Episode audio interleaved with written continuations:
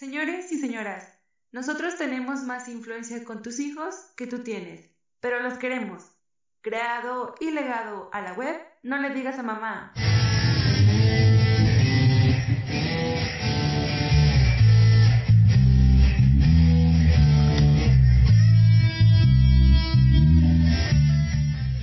Saludos, terrícolas. Nos encontramos en otra emisión más de su podcast No le digas a mamá. Y ahora vamos a continuar con la segunda parte eh, de este especial que hicimos de Centennials, pero antes recordarles que nos pueden escuchar en podcast No le digas a mamá en Facebook o la página oficial que es el blog No le digas guion bajo mamá, perdón, Twitter y no le digas a mamá.ga que es nuestro blog. Y la mesa que me acompaña en esta ocasión continúa. Tenemos por ahí a Papucho. Hey, ¿Cómo está nuevamente aquí? No le digas a mamá para hablar y seguir discutiendo sobre los centennials. También por ahí tenemos a Kainis. ¿Qué tal? ¿Cómo están? A mí me pueden encontrar en Facebook como Si a Saturno Vas y en Instagram como Kainis-83. Y sigue acompañándonos Modorro. Pues yo estoy aquí otra vez dispuesto a echarle tierra a las generaciones nuevas que vienen más puñetas porque tienen más líquido en las rodillas que yo. ¿Cómo no? Bueno, ya lo escucharon en voz de Modorro y sí estamos continuando eh, este episodio que sería Centenias viviendo en la nube, parte 2. Aquí vamos a hablar un poquito de todo lo que no se dijo en esa primera parte. Papucho, si quisieras comenzar.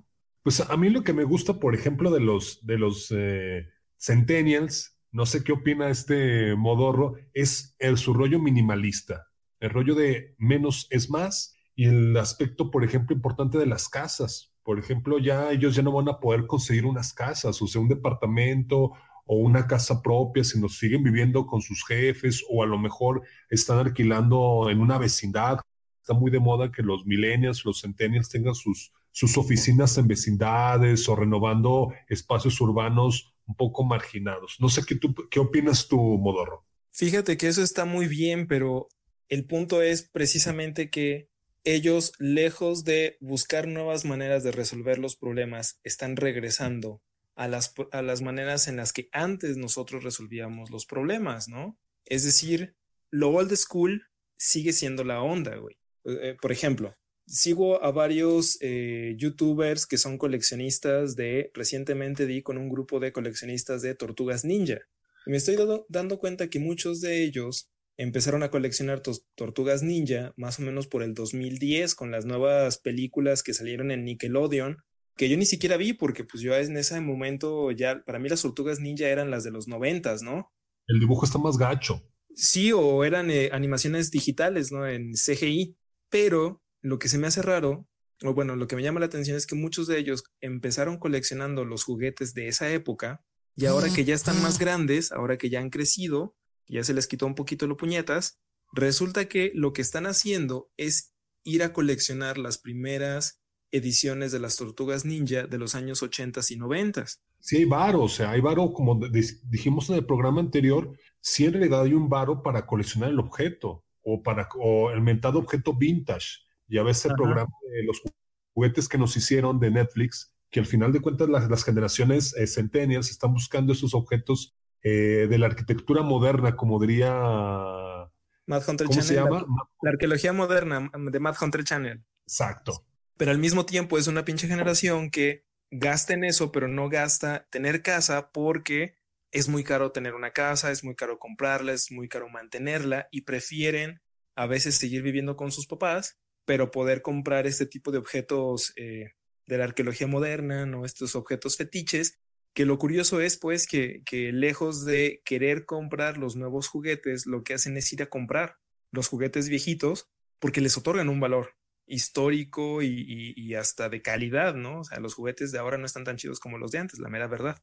Por ejemplo, en este caso, Kenis, a ti, por ejemplo, en tu, en tu casa, en tu espacio vital, ¿tú sientes que esa onda minimalista puedes adquirirla? ¿O cómo está, por ejemplo, con tu canal, lo que mencionabas la otra vez? En mi caso, pues es curioso porque veo la habitación de mi hermano y, pues es prácticamente un santuario zen, tiene la cama, el, escritorio con la computadora, tiene como un espacio en, la habitación donde te la puedes pasar corriendo, brincando y en, una esquina tiene la parte del ropero, de la ropa, entonces hay mucho, mucho espacio libre y en cambio yo mi cuarto, ya estoy en una habitación más grande, uh, todo, todo alrededor está lleno de libros, de, de discos, de, de objetos y la cama en medio, pero casi nomás es el pasillito para pasar y ver ese contraste de que incluso actualmente sigo consumiendo, sigo comprando libros y historietas, pero ya me la estoy pensando en ahora sí desprenderme de lo que no necesito.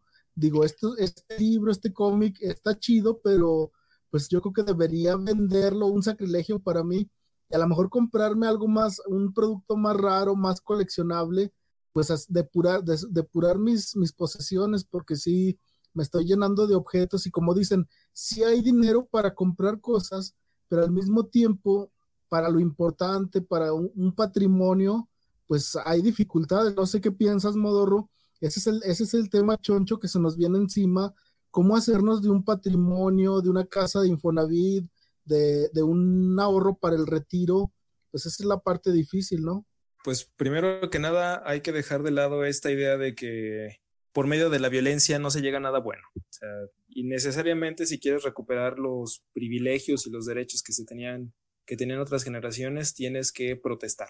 Y es inevitable, porque vemos ahora que, que van quitándole a las nuevas generaciones sus derechos laborales y sin embargo, lejos de protestar estas nuevas generaciones, creen que es una oportunidad, un área de oportunidad, ¿no? De hay que emprender, hay que poner nuestro propio negocio, pero rara vez se preguntan si realmente eh, cuántos negocios de los que se ponen sobreviven, pasan más de un año o dos años abiertos, y si realmente vale la pena trabajar más de 40 horas a la semana por esta idea muy vaga y muy imprecisa de que es preferible ser tu propio patrón a tener un horario de 40 horas, 5 días a la semana y tener fines de semana libres, ¿no? No, y sí, Modro, lo que pasa es que, por ejemplo, yo investigando lo del minimalismo, que me gusta en la parte de los centennials, de los millennials que ya están manejando, es más bien qué es lo esencial para ti. Por ejemplo, yo tengo un trabajo de medio tiempo y yo soy maestro y digo, yo quiero tener esas 40 horas a la semana, digo, híjole, me, me restaría libertad, pero en este caso también como que siento que hay un punto de inmadurez de en mi en mi opinión, porque digo, pues luego, ¿dónde saco para la casa? ¿Dónde saco para el carro? Yo puedo decir así como, entre comillas, no tengo un carro porque soy eco-friendly, entonces manejo Uber o manejo cualquier otra aplicación, o me voy en Rila o me voy caminando, también esa onda como naturalista del, de la caminata, del mindfulness y de la concentración, pero pues en realidad estoy tapando algo que, que es el varo, que es las, las ganas de salir adelante. Fíjate que, bueno, por una parte creo que sí, muchas veces queremos disfrazar nuestra falta de, de compromiso o de aceptar la realidad con esta idea de que no, pues es para, para demostrar nuevos ideales, ¿no? nuevas formas de vida.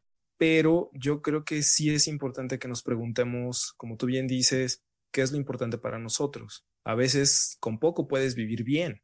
A lo mejor te privas de ciertos lujos, pero al final de cuentas son esos, son lujos que realmente, como bien dijera Epicuro en algún momento, no necesitas para vivir. Pues sí estoy consciente de que por un lado, como dices, hacernos desprendernos de ciertas cosas que no son necesarias, realmente consumir lo esencial. De hecho, la palabra consumo actualmente pesa bastante si uno aspira a tener un patrimonio, yo creo que sí es importante, como mencionas, esta lucha, aunque bueno, hace ratito yo lo que iba a decir era, pues vamos a, despojar a los ricos, a los a ese 1% de toda, toda esa ganancia que, que repartirla entre todos, pero es complejo, es complejo, entonces, pues sí, sí se necesitan luchas sociales para, para reclamar derechos, para reclamar lo justo para cada quien lo justo por tu trabajo, de hecho, acceder a, un puesto de trabajo que te permita una vida digna, un ahorro para la vejez. Si quieres emprender, pues ya cada quien sabrá qué tanto está mañado el juego para emprender y hacerla, o, si vas a, a, jugar chueco, pues a lo mejor si llegas a la cima, pero pues pisoteando a otros. Entonces, pues este tema es complicado, yo creo que nos, nos permite abrir el espacio para para futuras emisiones en las que vamos a seguir tratando estos, estos contenidos. Bueno, ya nada más quería comentar que para retomar el tema Centennial viviendo en la nube, aquí ya no estamos hablando nada más de una cuestión virtual, sino prácticamente como lo menciona Bodorro por, y Cainis, de que ya los salarios no dan, prácticamente pues están viviendo en las nubes, ¿no? Ahí colgados con diablitos o este, viviendo con los papás porque pues ya no da para más. Y desgraciadamente ahorita nuestras generaciones millennials, nuestro fondo de ahorro o nuestra pensión está pagando las pensiones de nuestros padres. En este caso, ese es el, el, meollo de todo esto, ¿no? Que cuestión, en cuestión económica, eh, la generación que sigue viene resolviendo económicamente los problemas o las responsabilidades de esta generación que ya está por salir, los que se jubilan. Eh, yo iba a comentar algo, pero me distrajo el, el camión del pan, así como los del Seguro Social distrajeron a todos en los 70s y 80s construyendo un montón de, de, complejos eh, deportivos y de teatro y que al final se chingaron las pensiones que tendrían que, ese dinero tendría que haber durado para 60 años, pero se lo chingaron en 10 y esta que ahora mm, por eso nosotros nos la estamos superpelando, ¿no? Eso es cierto, eso es cierto, eso es cierto, Modorro. Lo de que el pan distrae o lo de que el, se chingaron el dinero las dos cosas, para 70 años.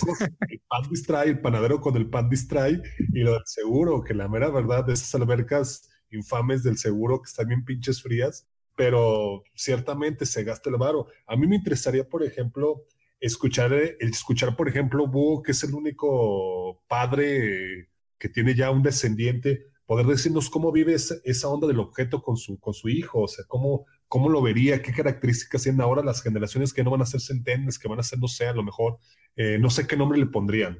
Pues bueno, esta generación después de la Z o como se le llame, mira, yo básicamente lo vivo de esta manera.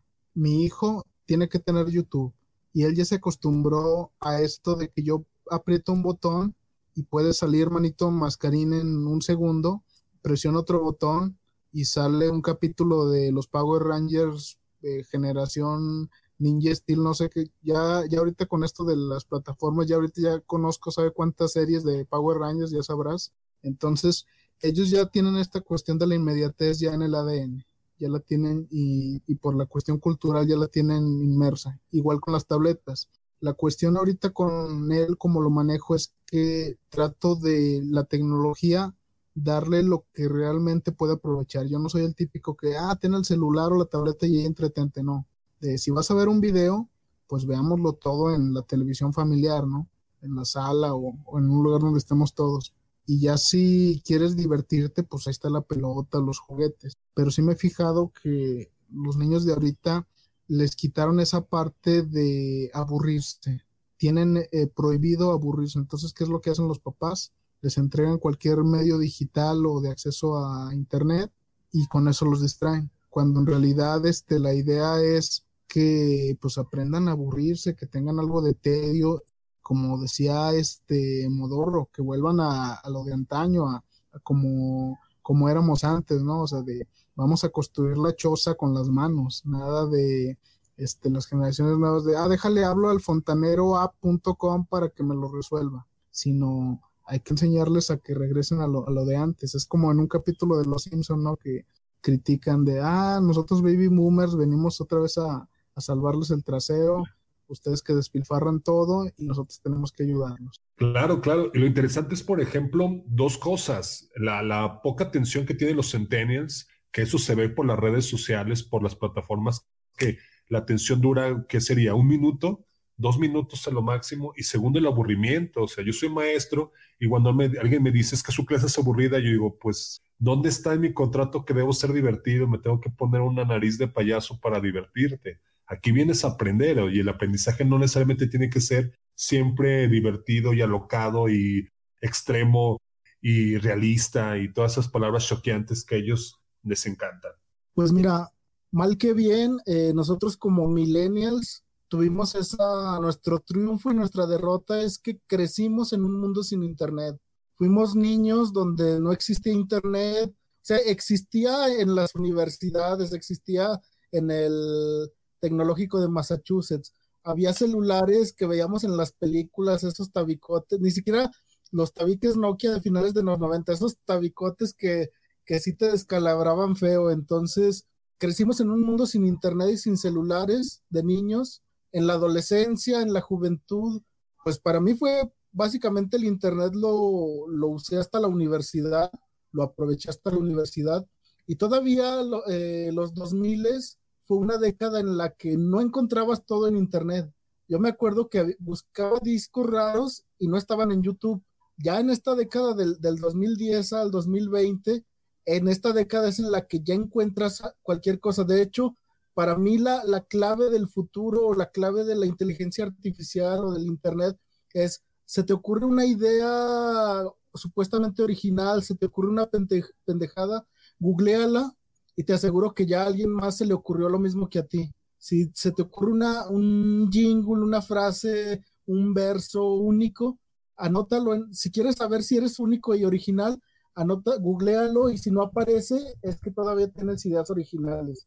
Entonces, nuestra ventaja es que se cayera hoy Internet, yo siento que sobreviviríamos. No sé qué opine Modorro a eso. eso es, si él tiene su subversión a partir de, de las revoluciones, de, la lucha de derechos, yo voy más allá y, yo, no, yo no quiero que desaparezca Internet, pero yo digo, si desapareciera Internet hoy y las telecomunicaciones como las conocemos, yo creo que los millennials, aunque estamos inmersos en este mundo, podríamos sobrevivir.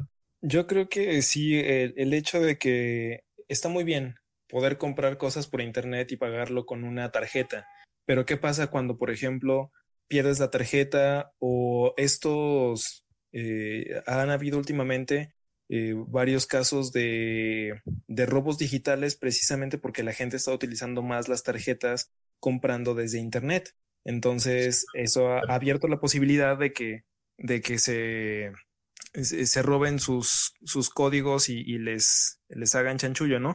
Es decir, eh, también eh, existen riesgos con estas nuevas aplicaciones, pero ¿qué pasa el día que por alguna u otra razón no tengas tu tarjeta o qué pasa el, día que tengas que hacer algo forzosamente en el banco? ¿Vas a tener la paciencia para hacer el trámite cuando estás acostumbrado a todo resolverlo de manera inmediata? Pues yo creo que en ese sentido tenemos ventaja, ¿no? Si un día se va el internet, si un día se va la luz, los millennials sí vamos a encontrar cómo entretenernos, mínimo nos la vamos a jalar, y los centennials, pues no, ¿verdad? Sí, tienen que checar un tutorial. Exacto, o sea, ya hasta hay tutoriales para saber cómo chingados jalarte la pija. Pero curiosamente no hay tutoriales de cómo encontrar el punto G o cómo tratar el clítoris. Eso, eso es lo importante. O el punto P, el punto pedorro tampoco. Eh, no hay tutoriales de cómo aguantarte un pedo cuando estás con la novia, güey. Ese es un pinche pedo, literalmente un pedo atorado. Así es. Bueno, ahora sí vamos a pasar a las recomendaciones que debemos estar escuchando, viendo, leyendo.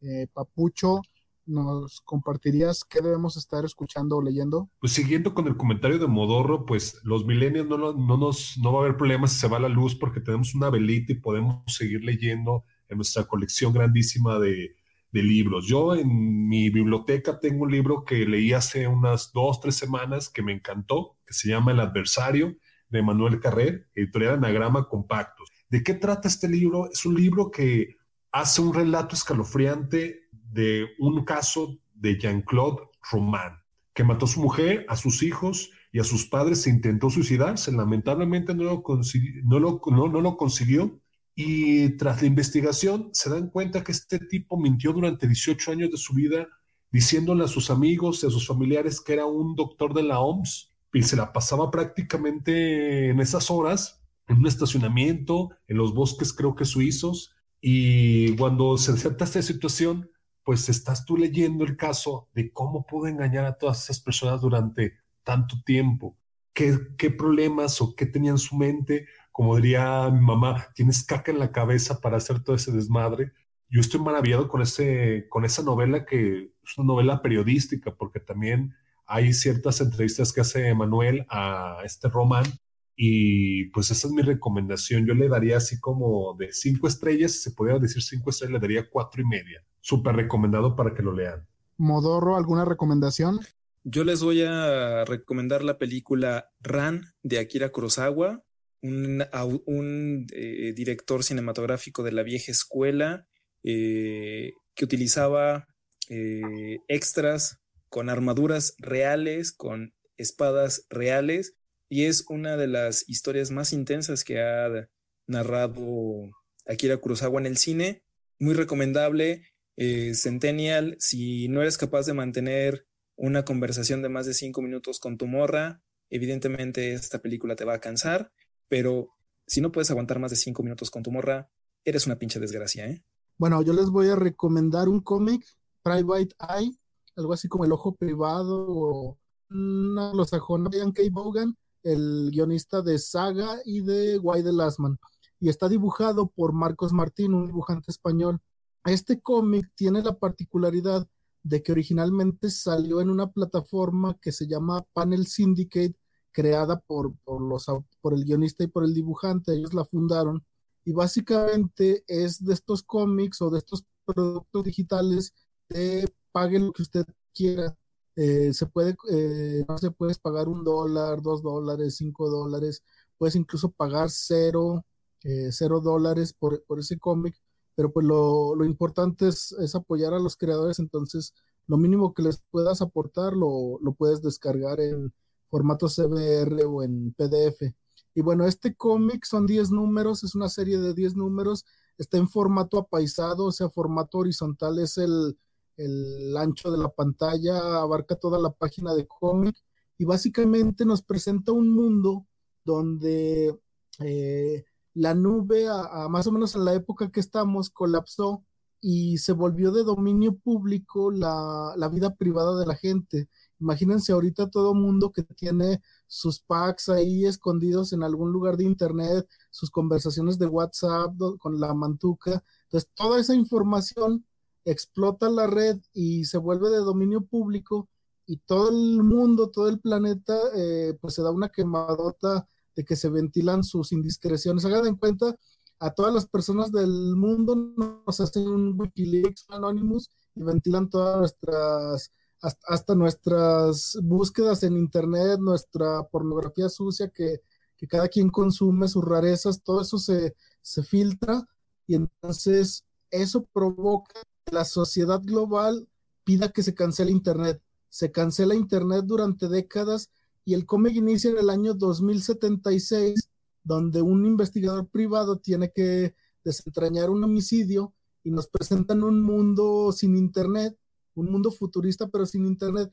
Y el contrapunto es que el abuelo del protagonista es básicamente un centennial, alguien que nació en el año 2000 y que creció con internet y que le tocó esa toda esa hecatombe y ya lo vemos como momisa eh, regañando a las nuevas generaciones porque dicen, en mis tiempos había eh, Instagram, había Wikipedia, había, o sea, él hablando como de sus buenos tiempos cuando existía el Internet y en ese futuro toda la, toda la gente al salir a la calle usa, se disfraza, usa máscaras para guardar su identidad.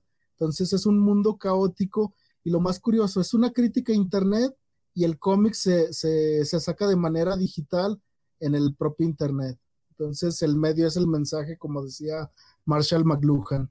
Y bueno, yo nada más le recomiendo a todo nuestro público, sea Centennial, Millennial o Baby Boomer o Momisa, como le quieran llamar, nos dé un like en la página de Facebook, eh, podcast No le digas a mamá, nos deje un comentario o alguna recomendación que quiera hacernos en la página o el blog que es no le digas a mamá.ga al igual que también nos den una estrellita de valoración en Spotify, iTunes, iBox o en Google Podcast. El podcast de No le digas a mamá ya se jodió.